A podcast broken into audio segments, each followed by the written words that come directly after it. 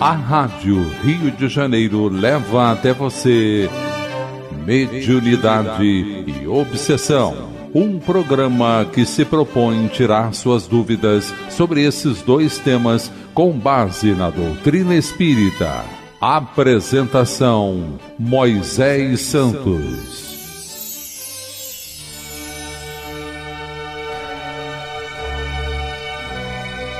Caríssimos ouvintes da Rádio Rio de Janeiro, eu sou Moisés Santos e este é o programa Mediunidade e Obsessão. Nós estamos estudando, meu caro ouvinte, o livro Reencontro com a Vida, do espírito Manuel Filomeno de Miranda. E é muito oportuno nós fazermos as reflexões das mensagens psicografadas dos mentores que, durante a reunião mediúnica, apresentaram recursos de horizontes valiosíssimos no campo do entendimento da educação de espírito. Hoje vamos abordar o capítulo 21, que tem por título Despertamento Espiritual. E Manuel Filomeno de Miranda começa dizendo que a reunião mediúnica apresentava-se com atendimento a sofredores de diferentes matizes ou seja, personalidades de diversas condições. No Centro Espírita Caminho da Redenção em Salvador, Bahia. Era noite de 10 de março de 2003. Manifestou-se um espírito em profunda amargura, lamentando haver tido dois tipos de existências no corpo: o exterior, homem de bem, e o interior, uma pessoa viciada, dissimuladora, hipócrita. Com habilidade, conseguira viver 60 anos sem que alguém lhe descobrisse o comportamento estressante. Desencarnou e, surpreendentemente, não foi recebido por anjos ou demônios, nem mesmo por obsessores que lhe cobrassem outra conduta. O seu padecimento são o remorso, as amargas recordações da dubiedade moral. Ao mesmo tempo, o mentor espiritual escreveu a mensagem seguinte. Então foi assim: enquanto o espírito estava manifestando o desdobramento das condições que ele vivia interiormente, dessas consequências de remorso, recordações amargas e por ter vivido essa vida dupla, na verdade nunca enganou a si mesmo nem a Deus. Então sofreu as consequências morais deste prejuízo causado à sua própria consciência. E ao mesmo tempo, o mentor escreve a mensagem. Logicamente que foi um outro médium que estava dando a passividade para psicografar a mensagem do mentor, e um médium psicofônico estava servindo de intermediário para que o espírito fizesse o seu relato. O capítulo, então, como já dissemos, é despertamento espiritual. O disfarce moral é sempre a maneira mais fácil de que dispõem as criaturas insensatas para o banquete de fantasias e de ilusões a que se entregam durante a romagem terrena. Acreditam que podem ludibriar as leis soberanas, vivendo conforme seus padrões íntimos e enganando pelo exterior os objetivos essenciais da vida, que são o crescimento intelectual e moral, a fim de ascender aos páramos da grande luz. A viagem terrestre é uma excelente oportunidade de aquisição e de treinamento de recursos morais, mediante os quais torna-se possível o despertamento para a realidade eterna, de que se é constituído. Viaja-se na indumentária orgânica e sem ela, objetivando somente a sublimação dos sentimentos, ainda encharcados dos instintos primários, os impulsos utilitaristas que propelem a preservação do ego sobranceiro acima das necessidades reais do espírito. Ao descobrir-se a importância da reencarnação, raramente dá-se-lhe o valor de que se reveste, optando-se pela conduta mesclada de artifícios e de quejandos, que significa semelhante a outra pessoa com uma característica que não é sua, que compõe a aparência, mas esculpindo conflitos tormentosos no âmago. Muitos desses espíritos já se encontram sob tais reflexos que procedem do ontem, experienciando tormentos e dificuldades que poderiam inexistir, caso houvesse sido outra a forma de comportar-se, a seriedade com que encarassem os compromissos de que se deveriam libertar com altivez. A consciência, sem qualquer dúvida, representa a lei de Deus íncita no ser. O psiquismo divino na criatura, norteando-lhe o passo, auxiliando-a no discernimento próprio, para melhor cumprir com os deveres que lhe dizem respeito. Mas qual a relação que existe entre as leis de Deus e a consciência? Você conhece, meu caro ouvinte? Vamos buscar esclarecer este conceito. Esclarecendo conceitos. Do Livro dos Espíritos, na terceira parte, As Leis Morais, o capítulo 2 Conhecimento da Lei Natural. A questão 619. Deus proporcionou a todos os homens os meios de conhecerem a sua lei? Perguntou Allan Kardec aos espíritos. E os espíritos responderam: Todos podem conhecê-la, mas nem todos a compreendem. Os que melhor a compreendem são os homens de bem e os que desejam pesquisá-la. Não obstante, todos um dia a compreenderão, porque é necessário que o progresso se realize. E tem o um comentário de Allan Kardec. A justiça da multiplicidade de encarnações do homem decorre deste princípio, pois a cada nova existência sua inteligência se torna mais desenvolvida e ele compreende melhor o que é o bem e o que é o mal. Se tudo tivesse de realizar numa só existência, qual seria a sorte de tantos milhões de seres que morrem diariamente no embrutecimento da selvageria ou nas trevas da ignorância, sem que deles dependa o próprio esclarecimento? E a questão 620. A alma, antes da sua união com o corpo, compreende melhor a lei de Deus do que após a encarnação, ela compreende segundo o grau de perfeição a que tenha chegado e conserva sua lembrança intuitiva após a união com o corpo. Mas os maus instintos do homem frequentemente fazem que ele a esqueça. E aí, finalmente, a questão 621. Onde está escrita a lei de Deus? E os Espíritos respondem: Na consciência. Eis aí a relação, meu caro ouvinte. Nós podemos consultar as leis de Deus ouvindo a voz da própria consciência. Incessantemente, alguns indivíduos pensam que, enganando-se, conseguem ludibriar os códigos elevados da vida, assumindo atitudes externas que não são correspondidas por aquelas de natureza íntima. Quando convidados por qualquer crença religiosa reflexão, passando a tomar conhecimento que tal vida, tal morte, aceitam os seus ensinamentos como se fossem mecanismos escapistas para a existência social, na qual se podem beneficiar pela aparência, e por mais que relutem aceitá-los integralmente, a legitimidade desses postulados inscumpe-se-lhe no cerne deles não podendo olvidar-se.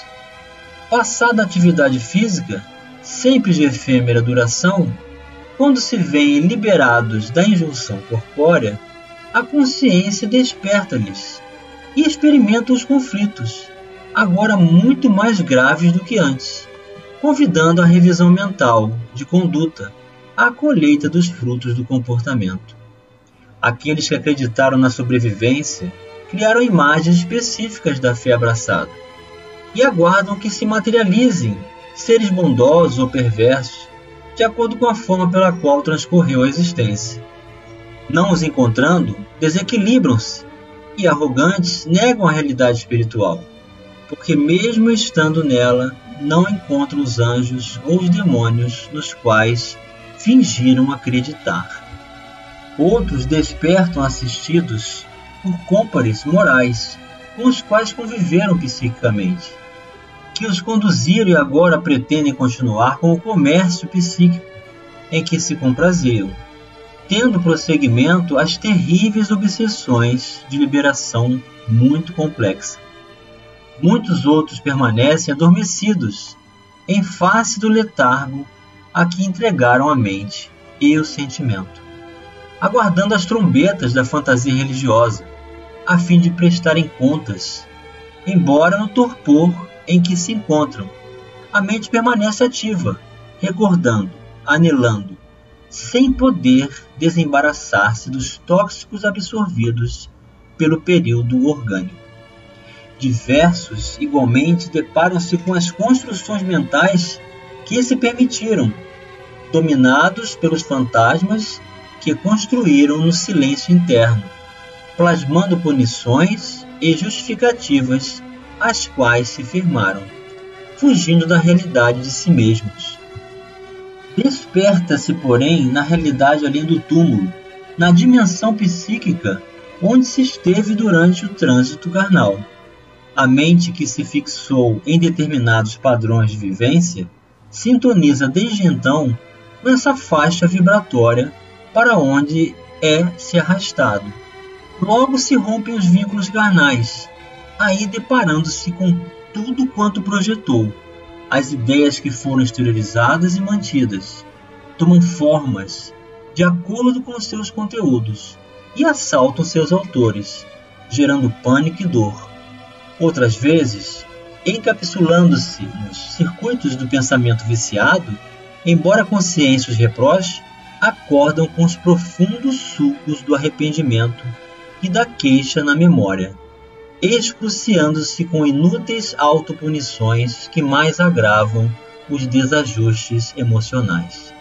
Então é muito interessante realmente, meu caro ouvinte, as experiências nas reuniões mediúnicas, quando nós nos deparamos com esses despertamentos espirituais, quando o espírito desencarnado, ao ser acolhido numa reunião mediúnica, ao ter oportunidade de realizar a comunicação psicofônica, cai em si, passa a utilizar-se dos recursos momentâneos, das condições anímicas dos órgãos do médium psicofônico e ele amplia o seu horizonte e passa a enxergar melhor a si mesmo. Então, cai em si mesmo e deseja reconsiderar, realizando então esse despertamento. Vamos continuar abordando a relação da consciência com as leis de Deus e o despertamento espiritual já já no próximo bloco. A Rádio Rio de Janeiro está apresentando Mediunidade e Obsessão. Participe do programa Mediunidade e Obsessão enviando sua sugestão ou pergunta para o e-mail meo rádio Rio de Janeiro.am.br ou pelo WhatsApp 984867633 aos cuidados de Moisés Santos. A Rádio Rio de Janeiro está apresentando Mediunidade e Obsessão. Apresentação Moisés Santos. Caríssimos ouvintes da Rádio Rio de Janeiro, voltamos agora com o segundo bloco do nosso programa de hoje, onde estamos abordando o livro Reencontro com a Vida do Espírito Manuel Filomeno de Miranda, psicografia de Edivaldo Pereira Franco, da editora Leal, o capítulo 21, Despertamento Espiritual.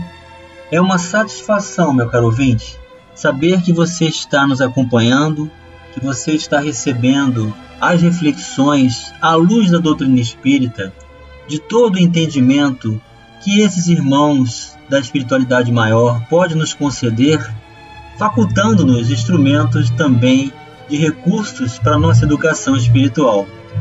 E a participação do ouvinte de hoje é de Aline Marter, do estado norte-americano da Louisiana, nos Estados Unidos. Está acompanhando o programa Mediunidade Obsessão e está nos enviando um grande abraço fraterno. Querida Aline, um grande abraço fraterno para você também. Muita luz e paz. Obrigado pela sua participação. E retornando ao caso dos nossos estudos de hoje, desse capítulo Despertamento Espiritual, vamos lembrar que o comunicante está numa reunião mediúnica de desobsessão, utilizando-se dos recursos da psicofonia, trazendo o amargor das consequências por ele ter vivido uma vida dupla. É o que Jesus nos ensinou: não podemos servir a Deus e a Mamon. Não adianta nós sermos no exterior o que, na verdade, não está de acordo com o nosso interior, porque essa incompatibilidade vai ferir a consciência. Então, as leis de Deus que estão escritas na consciência vão determinar esse desajuste causado por nós mesmos ao nos afastarmos desses benefícios que as leis de Deus nos proporcionam. Então, viver os ensinamentos do Cristo em sua verdade plena, fazê-los de instrumentos em nossas vidas, esforçando-nos para a realização da transformação moral pela educação de espírito, é que realmente nos liberta perante toda essa verdade. Então, na mensagem que o mentor está descrevendo, mostra que há casos em que essa condição de prejuízo, de ferimento à própria consciência é tão grave que somente casos específicos voltando ao palco terrestre para reabilitação. É o que ele vai dizer. Nesses casos, somente a reencarnação pode ser-lhes útil favorecendo-os com o esquecimento desses erros e a renovação do pensamento capaz de gerar novos hábitos saudáveis em que se arrimarão no futuro. Cada espírito sempre ressuma o que constrói no ímã, seus pensamentos, seus anelos, seus cuidados. Ninguém por isso mesmo foge dos seus esforços. O céu e o inferno encontram-se presentes na consciência e de acordo com as suas construções internas, alargando-se em regiões específicas, nas quais se homiziam esses responsáveis, gerando campos de comunhão coletiva onde estorcegam o repouso das fadigas terrenas. Então, meu caro ouvinte, veja como tudo é claro na doutrina espírita nós somos os responsáveis pela construção de toda a luz ou de todas as trevas dentro de nós mesmos. Então, céu e inferno não são regiões fora de nós. Elas são construções de estados espirituais íntimos, de acordo com a vida íntima que nós estabelecemos por escolha do uso do livre-arbítrio a desencarnação sempre oferece de volta aquilo que a reencarnação arremessou na sua direção, gerando efeitos correspondentes. Mesmo esses espíritos que se encarceraram nas lembranças infelizes, perdendo o contato com a realidade em que se encontram, passado um tempo de recuperação, saem da neblina dos remorsos e, se não mergulham em novo renascimento, deparam-se com os comensais espirituais da sua irresponsabilidade, passando a sofrê-los. E esses perversos comparsas não se contentam em ver a agonia das suas vítimas, mas alegram-se em fazê-las padecer mais. Infelizes porque perderam o rumo e encontraram semelhantes, que os acolhem nos departamentos mentais, exultam com seu decesso carnal a fim de darem prosseguimento na fúria que lhes apraz. O mundo espiritual, na sua real constituição vibratória, é todo organizado por energias mentais de vária procedência, desde a divina às mais grosseiras, originadas no primarismo humano, havendo, portanto, regiões ascendentes e descendentes, compatíveis com os níveis morais dos habitantes da Terra. Exceção feita aquelas felizes construídas pelo excelso amor através dos seus arquitetos, venerandos que somente serão alcançadas após a liberação das imperfeições que prendem o espírito nas baixas províncias de sombra e de dor que envolvem a terra. Então, mais uma vez, a clareza aqui está direta para cada um de nós, meu caro ouvinte. Nós construímos o nosso próprio destino, nós estabelecemos as conexões com os semelhantes em nível espiritual, então não existe condenação, punição ou castigo de Deus, mas uma consequência das nossas próprias escolhas, da construção dos nossos próprios hábitos e de toda a estrutura estabelecida em função desses recursos. Continuam tudo no mundo espiritual.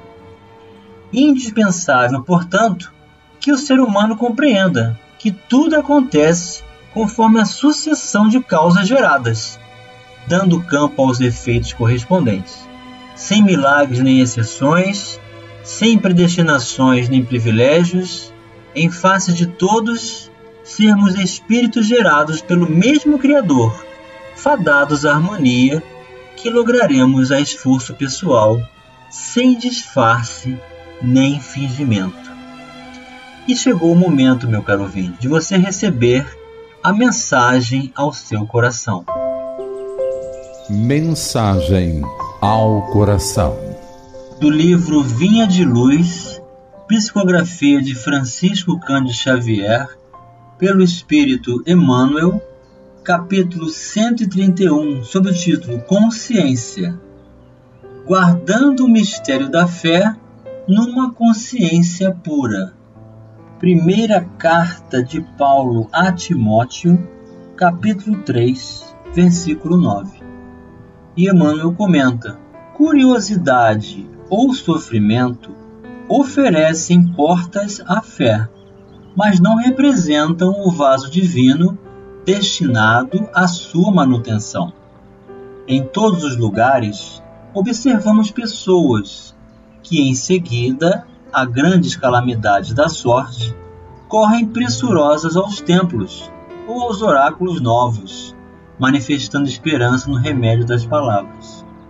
O fenômeno, entretanto, muitas vezes é apenas verbal. O que lhes vibra no coração é o capricho insatisfeito ou ferido pelos azorragues de experiências cruéis. Claro que semelhante recurso pode constituir um caminho para a edificação da confiança, sem ser, contudo, a providência ideal. Paulo de Tarso, em suas recomendações a Timóteo, esclarece o problema com um traço firme. É imprescindível guardar a fé e a crença em sentimentos puros. Sem isso, o homem oscilará na intranquilidade, pela insegurança do mundo íntimo. A consciência obscura ou tisnada inclina-se, invariavelmente, para as retificações dolorosas, em cujo serviço podem nascer novos débitos, quando a criatura se caracteriza pela vontade frágil e enfermiça. Os aprendizes do Evangelho devem recordar o Conselho Paulino, que se reveste de profunda importância para todas as escolas do cristianismo. O divino mistério da fé viva é problema de consciência cristalina.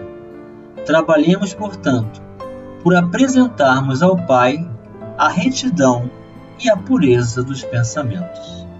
Emmanuel para os nossos corações caríssimos e caríssimas ouvintes da Rádio Rio de Janeiro, saibamos apurar com destreza, com sensibilidade, com receptividade, com interesse em ouvir a voz da consciência, porque na consciência estão escritas as leis de Deus. Vamos consultá-la. Que a paz de Jesus esteja com todos. Um grande abraço e até o próximo programa. A Rádio Rio de Janeiro apresentou Mediunidade e Obsessão.